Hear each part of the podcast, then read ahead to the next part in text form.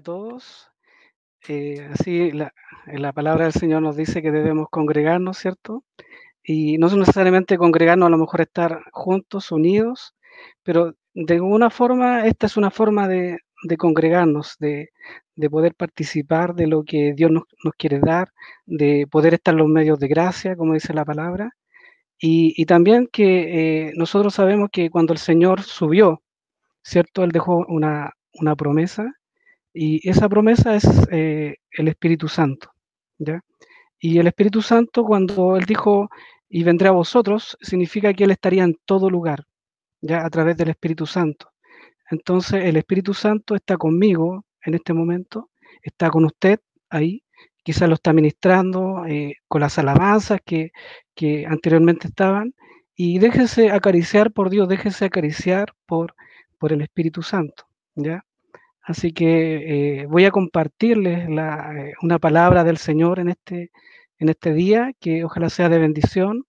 Eh, yo participo, yo soy del ministerio hace como 30 años, ya soy parte del ministerio, y me permiten también compartir palabras del Señor que en este día pueda ser de bendición para su vida.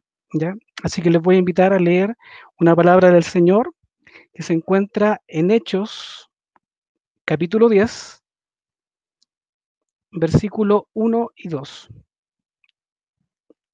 Ya le vamos a dar tiempo para que puedan buscar eh, Hechos, capítulo 10, versículo 1 y 2. Y le vamos a dar lectura en el nombre de Jesús. Y dice así. Había en Cesarea un hombre llamado Cornelio, centurión de la compañía llamada La Italia, piadoso y temeroso de Dios con toda su casa, y que, y que hacía muchas limonas al pueblo, y oraba a Dios siempre. Amén. Vamos a hacer una pequeña oración para que el Señor respalde este momento y, Dios pueda compartir con usted algo personal quizás no cosas que yo diga, sino cosas que les va a compartir a usted en forma particular. Señor, te doy gracias por esta palabra, por tu misericordia, porque sabemos, Señor, que tú estás presente en nuestra vida y que tú nos alimentas. Tu palabra dice, el, el pan de cada día, dánoslo hoy. Este es tu pan, Señor, es tu palabra, es lo que alimenta nuestra vida como creyentes, Señor, y nos fortalece. Que esto, Señor, se ha abierto a la palabra y esta palabra sea de bendición para cada hogar y para cada ministerio, Señor, y para las personas que puedan escuchar en este día. Te doy gracias en el nombre de Jesús. Amén. Dios les bendiga. Bueno, aquí vamos a hablar de, este, este tramo de la Biblia, digamos, que es, eh, eh, habla de, de, un centurión, de un centurión romano, ya que para los judíos eh, era un extranjero, era un gentil.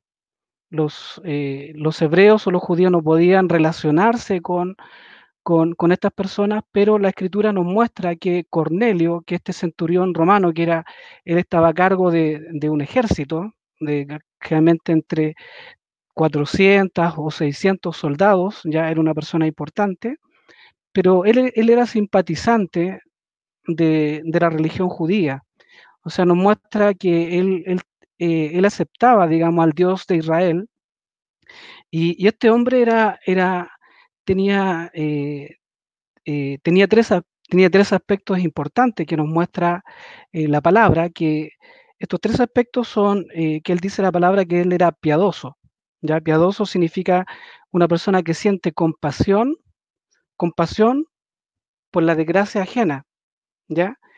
Eso era una característica de este hombre, ¿ya?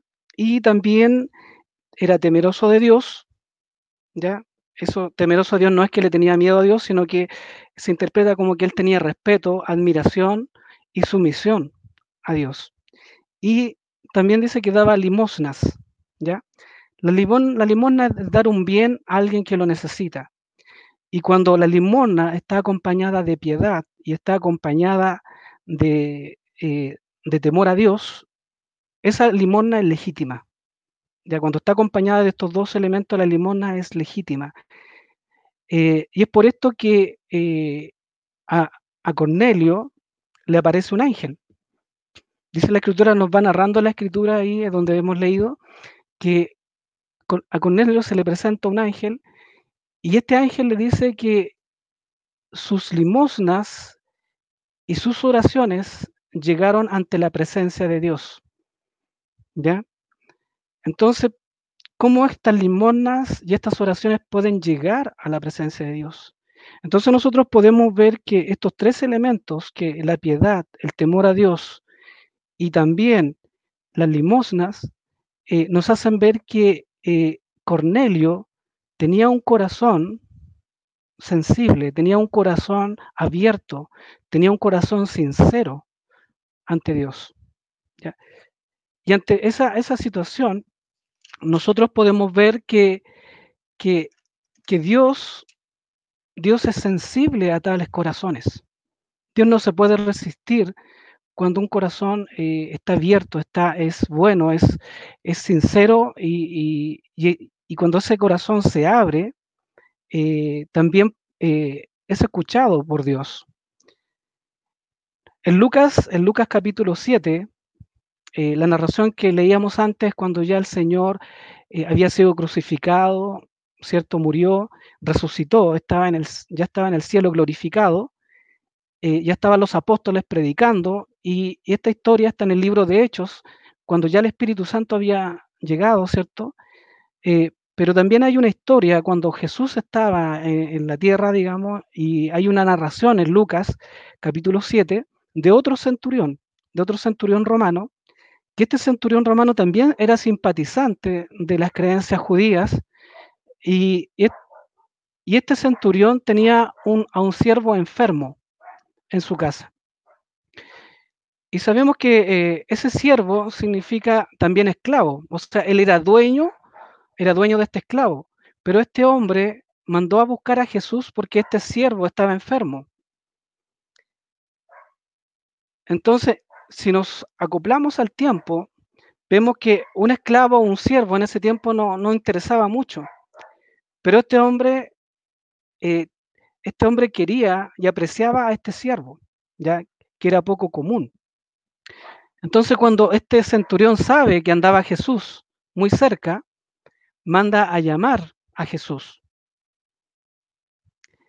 Le dan el recado a Jesús y Jesús no se niega, siendo que él era un extranjero, un centurión romano, él no se niega a ir a la casa del centurión. Él se levanta y va hacia donde el centurión. Cuando el centurión eh, sabe que Jesús viene a su casa, hay algo que me impacta mucho en, eh, eh, esa, en esa, narración de la Biblia, y esa, y esa narración dice que este centurión manda manda personas antes que Jesús llegara a su casa, y es algo que me, me, estremece, digamos, cuando, cuando él dice, yo no soy digno, le dice el Señor, a nuestro Señor le dice, yo no soy digno que tú entres a mi casa. ¿Ya? Entonces imagínense, él dice, yo no soy digno que tú entres a mi casa. Qué impresionante. Quizás nosotros sentimos eso, sentimos ese impacto en nuestra vida de que de que no somos dignos de que Él, eh, entre a nuestra vida, que, que entre a nuestra casa, porque a veces tomamos una actitud eh, distinta, ¿ya? Entonces eh, tenemos que también analizar nuestra vida y nuestro corazón. Él dice, yo no soy digno que tú entres a mi casa. ¿Y él por qué lo mandó a buscar? Porque él dijo, no por, por soberbia, sino que le dijo, tampoco yo soy digno de ir a ti. Le, narra en, el, en, en Lucas capítulo 7, le dice este centurión, yo tampoco soy digno yo ir a ti, le dice a nuestro Señor. Eh, y añade, y añade, eh, este, eh, este centurión le dice, Señor, le dice, y él reconoce incluso su poder y, y reconoce la autoridad de Jesús, ¿no? su poder y su autoridad. Y le dice, Señor, tan solo di la palabra y mi siervo será sano. Tan solo di la palabra y mi siervo será sano. Entonces el Señor quedó maravillado. dijo, dijo, aún e, en Israel no he hallado tanta fe. Y eso, hermanos, está netamente relacionado con el corazón de este centurión. O sea, ¿por qué Jesús no se negó, no se negó a ir a ayudar a este centurión, a este extranjero? No era de Israel. Porque él vio su corazón, porque él vio su intención, vio, vio cómo él sentía hacia los demás. Entonces, por eso Jesús se maravilla. Eh, quiero decirle que la fe, la fe se asienta en el corazón, no, no en la mente. No es algo racional. La fe se asienta en el corazón de las personas. Por eso es que la fe tiene que ver, eh, no tiene relación con la lógica, sino que está más en el ámbito de lo sobrenatural. La fe está en nuestro corazón. De hecho, eh, el apóstol Pablo en, en, el libro de Romanos, capítulo 10, versículo 10, él dice, porque con el corazón, dice, porque con el corazón se cree para salvación. Con el corazón se cree para salvación. Entonces la fe está sentada en el corazón. Es como yo expreso mi vida, mis sentidos. Todo sale de, del, buen tesoro, dice la Biblia, del buen tesoro del corazón salen las cosas buenas y, del, y también del mal tesoro del corazón salen las cosas malas. Pero la fe en Dios está sentada en el corazón. Eh, ahora, ¿a dónde quiero llegar con toda esta introducción que estoy haciendo? Eh, es que Dios escucha a cualquier corazón piadoso a cualquier corazón sensible, a cualquier corazón que se abre, que se abre sinceramente ante Dios. Entonces debemos, eh, debemos pensar, debemos saber cómo, son, cómo es nuestra oración, ya cómo, cómo es, cómo nosotros nos abrimos cada vez que nosotros nos arrodillamos y le pedimos a Dios. Si nosotros abrimos nuestro corazón, para orar y para, para dirigirnos al Padre. Porque eh, cuando nosotros abrimos nuestro corazón eh, a Dios, eh, no son solamente palabras. Él decía, no, no digas palabras repetitivas, sino que entra en tu cuarto y en secreto y dile a tu Padre en secreto. Y, y Él te glorificará en público. En el fondo, que en lo secreto, en el fondo, que tú abras tu corazón a Dios y cuenten lo que, lo que realmente, que no sean una oración. Ahora, si a ti te cuesta, cada vez que te arrodillas y sientes que tu oración eh, es complicada, eh, debes como esforzarte, digamos, a, ser como, como sincero, digamos, en, lo que tú estás haciendo. Eso, eso como que ha cambiado un poco mi, mi, mi forma de ver, de ver la oración frente a Dios. Amén. Y, pero también es, cierto que nosotros debemos entender la diferencia, eh, la diferencia entre lo que es un hijo de Dios y el que no es un hijo de Dios. En Juan capítulo 1, que es un, eh, un versículo muy conocido, dice, a los suyos vino y los suyos no le recibieron mas a todos los que le recibieron, les dio la potestad de ser hijos de Dios. ¿Qué significa que no todos son hijos de Dios? Sí son creación de Dios, pero no todos son hijos de Dios. Ahora, eh, con, todo lo que sucede en el mundo, dice que todos estamos eh, pidiéndole a Dios y y todos le piden a Dios, claro, eh, pero no todos son hijos de Dios. Si hay un corazón sensible, alguien que le pide a Dios, Dios se lo va a otorgar. Les voy a dar el siguiente ejemplo. Si viene una persona de afuera que no tiene ningún parentesco con usted, ¿cierto? Que no es de la familia ni nada, y esa persona se acerca a su casa y le dice, usted puede ayudarme, necesito ayuda, y, usted ve que esa persona es sincera, usted ve que es una buena persona, eh, usted en cierta forma va a tratar de ayudar a esa persona porque tocó su corazón. Usted dice, sí, lo, voy a ayudar. Ya voy a tratar de ver qué puedo hacer y lo voy a tratar de ayudar. Yo creo que ustedes, muchos de ustedes han ayudado a personas que no son de su casa o no son familiares de ustedes y, ha tocado su vida y usted los ha ayudado, le ha prestado ayuda, ¿cierto? En ese sentido, Dios, cuando alguien le pide algo, le presta ayuda, porque tocó su corazón, porque fue profundo, pero no son hijos, no son de la casa. ¿ya? Entonces, cuando, cuando hay un hijo, cuando, cuando tiene un hijo, un hijo eh, el hijo no le necesita pedir nada, el hijo eh, se sienta a la mesa, ¿cierto? El hijo tiene abrigo, el hijo tiene protección y él se siente seguro. ¿Por qué? Porque es su derecho. Él no necesita acercarse como aquella persona de afuera y pedirle que le ayude. Cuando usted es hijo, usted tiene protección, usted tiene abrigo, usted tiene sustento, porque es hijo. Eso es un derecho. Por eso la palabra dice que les dio la potestad de ser llamados hijos de Dios. Ya no es necesario pedir como este centurión que mandó a llamar a Jesús y le dijo, sana a mi, a mi, siervo. Pero él no era hijo. Pero sí tocó el corazón de Dios para sanar a ese siervo. No sé si me explico. Pero lo que quiero decirle es que usted es un hijo de Dios y, está dentro de la cobertura de Dios. Amén.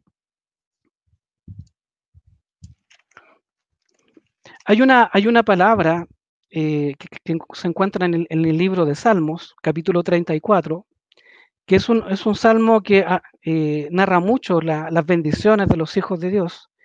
Pero me quiero centrar eh, en, un, en el versículo 7, que dice, el ángel de Jehová, dice, el ángel de Jehová acampa alrededor de los que le temen y los defiende.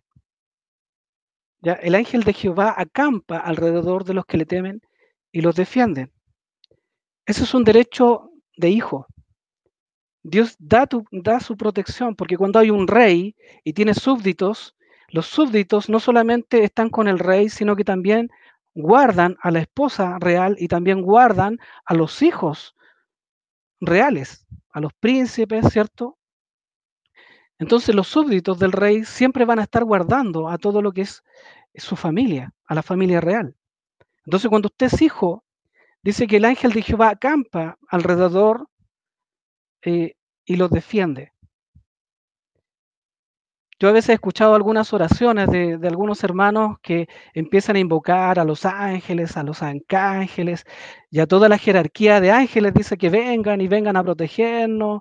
Si es que, si es que los ángeles no están con él, es porque no es hijo.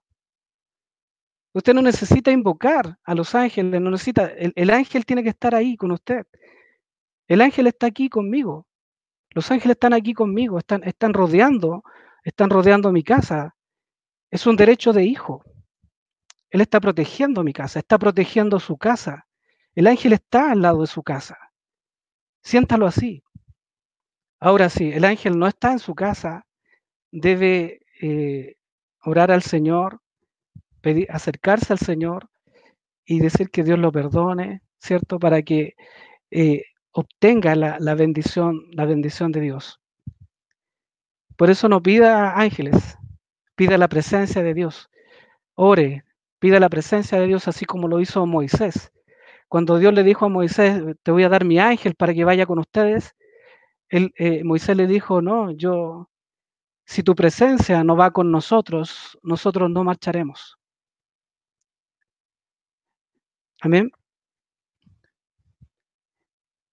Eh, eh, en el Lucas en Lucas capítulo 15, eh, nos narra la, vida del hijo pródigo. El hijo pródigo, el hijo pródigo, a pesar de ser hijo, él era, hijo del, del padre, pero él renunció, renunció a sus derechos, porque él no tenía su corazón en el padre, no tenía su corazón puesto en la protección de su padre o en lo que le había dado toda su vida.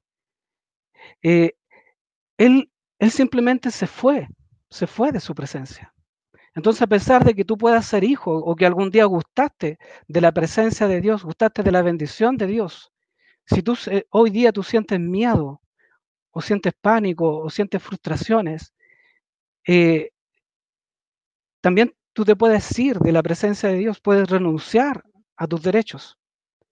Y este hijo pródigo lo pasó muy mal afuera. Pero, pero después él, él en su corazón entendió, entendió lo importante que era estar cerca del Padre, que era estar cerca de, de este Dios maravilloso. Y él en ese momento recién abrió su corazón y se acercó al Padre. Y, él le dijo al Padre, no soy digno. No soy digno, el hijo pródigo le dijo al Padre cuando volvió, le dijo, Padre, yo no soy digno de ser llamado tu hijo. Porque nunca reconocí tu protección, nunca reconocí que tú estabas a mi lado. Nunca reconocí que tu, tu vida y, y, lo bueno que has sido conmigo, nunca, nunca lo he sentido. Entonces se volvió y su corazón le dijo, yo no soy digno, Señor. Entonces, el Padre, que siempre está dispuesto, ¿cierto? Él se dirigió a él, lo abrazó, ¿cierto? Y cuando él abrió su corazón, él restauró sus derechos. Le devolvió, el Padre le devolvió todo lo que él había perdido. Por eso si tú has perdido cosas, si tú has perdido alegría, si has perdido felicidad, si has perdido cosas que, bendiciones que el Dios, Dios te dio, vuélvete de corazón al Señor. Vuélvete de corazón a este Padre maravilloso, porque Él, Él es poderoso para restaurar tu vida. Él, él es poderoso para devolverte tus derechos de hijo. El padre lo vistió, le dio el mejor anillo, lo puso en alto, hizo una fiesta. Maravilloso. Amén. Y el segundo hijo, el que no se había ido, el que siempre estaba con el padre, estaba ahí trabajando, estaba, estaba siempre con él. Eh, el Señor, el, el, padre le dice, le dice a su hijo, tú siempre estás conmigo. Tú siempre estás en mi protección, tú siempre estás en contacto conmigo, siempre tienes una relación conmigo. Tú siempre estás conmigo. Y, declara algo muy maravilloso, que dice, y todas mis cosas, le dice este padre, todas mis cosas son tuyas. Todas mis cosas son tuyas. ¿Por qué? Porque tú eres hijo, tú tienes derecho.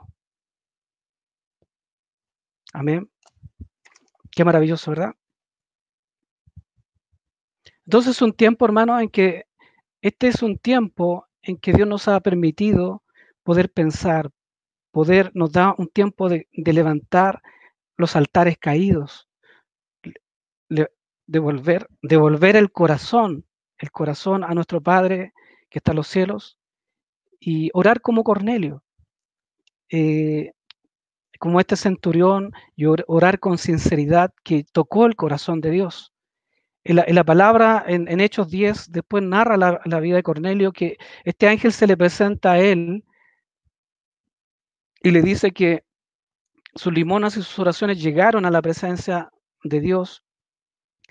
Y dice que, que le manda a, buscar a Pedro, al apóstol Pedro, porque él le tenía que decir eh, algunas palabras. Y esas palabras eh, estaban relacionadas con algo que él no sabía, que era escuchar acerca de Jesús. Y cuando Pedro llegó y empezó a hablar de Jesús, de la salvación que había en Jesucristo, eh, ellos tenían su corazón abierto. Y cuando, cuando el apóstol Pedro empezó a hablar de la salvación de Jesús, dice la escritura que el Espíritu Santo cayó sobre ellos ¿Por qué? Porque ellos creyeron en Cristo en su corazón. Y pasaron, y pasaron de ser de gentiles, pasaron a ser hijos de Dios. ¿Cierto? A todos los que le recibieron, les dio la potestad de ser llamados hijos de Dios. Entonces Cornelio ya no tan solo iba a ser alguien de afuera, sino que Dios lo adoptó y lo hizo su Hijo. Amén.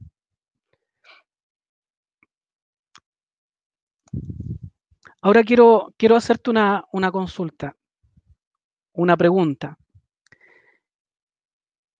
¿Tú te acuerdas, tú te acuerdas lo que oraste hace un año? ¿Te acuerdas lo que oraste hace cinco años? ¿Te acuerdas lo que oraste hace diez años atrás?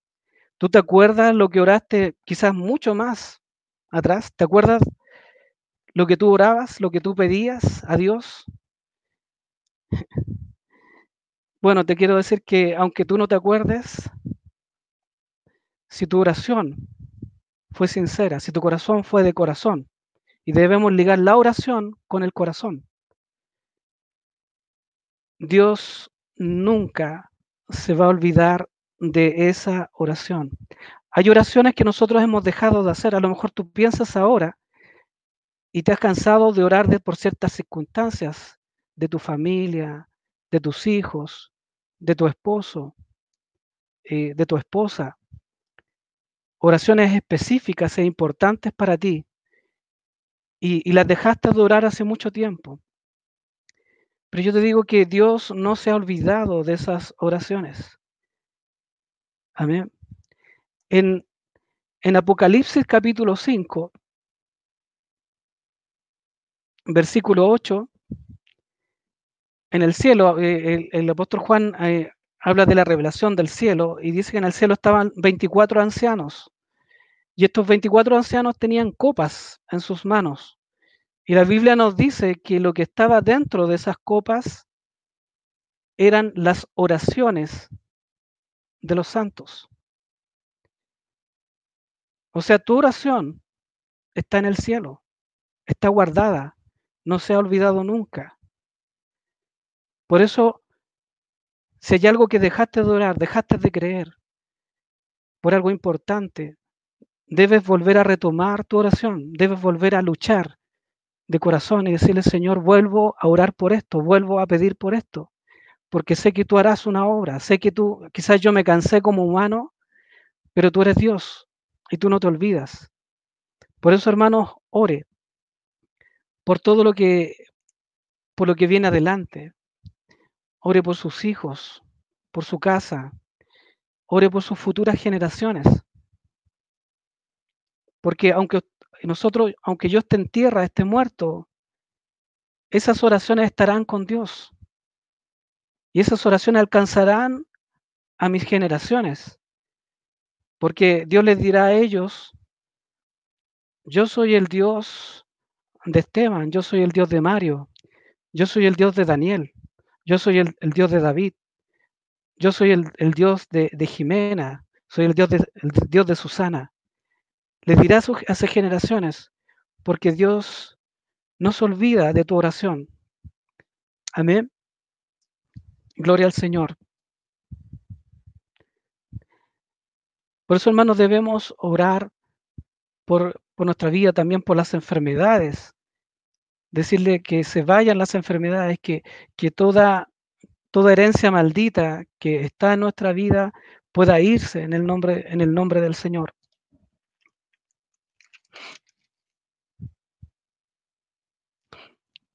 Eh, el, Señor, el Señor Jesús, cuando estaba frente a la, a la tumba de, de Lázaro, eh, él, él, dice, frente a la tumba de Lázaro, dice, en, Juan, en Juan capítulo 11, versículo 41 al 42, dice, Padre, dice Jesús, Padre, gracias te doy, gracias te doy por haberme oído. Yo sabía que siempre me oyes, porque Jesús es el primogénito, es el primogénito entre muchos hermanos es el, hermano mayor. Entonces él dice, te doy gracias porque siempre me oyes. Porque Jesús, en esencia, tiene el corazón del Padre. Porque su oración no es solamente de los labios hacia afuera, sino que su oración sale de, de adentro, de su corazón. Hacia, su corazón es hacia el Padre. Entonces él dice, yo sabía que siempre me oyes. Este concepto, hermanos, eh, ha, sido para mí, eh, ha, cambiado mi, forma, eh, ha, cambiado mi forma de orar, ha cambiado mi forma de ver la oración. Cómo Dios está ahí presente, cómo está delante mío. Amén. que no le estoy hablando, no estoy, cuando estoy orando, no le estoy hablando a la pared o no le estoy, estoy orando al aire sino que esas palabras tienen un sentido y llegan a la, presencia de Dios. Y, el padre decía, este es, este es mi hijo amado, en quien tengo complacencia cuando hablaba de Jesús. Por eso, hermanos, esforcémonos, esforcémonos por, eh, por poner nuestro corazón, abrir nuestro corazón. Si nos cuesta orar, eh, frente al Señor, eh, poder esforzarnos y poder levantar nuestro altar y poder eh, declarar los derechos, los derechos que tenemos como hijos de Dios. Amén. Les declaro esta bendición para ustedes. Espero que esta palabra haya sido de bendición para su vida y para los que escuchan y darme la oportunidad de de narrar esta, esta hermosa palabra para ustedes. Así que sean bendecidos.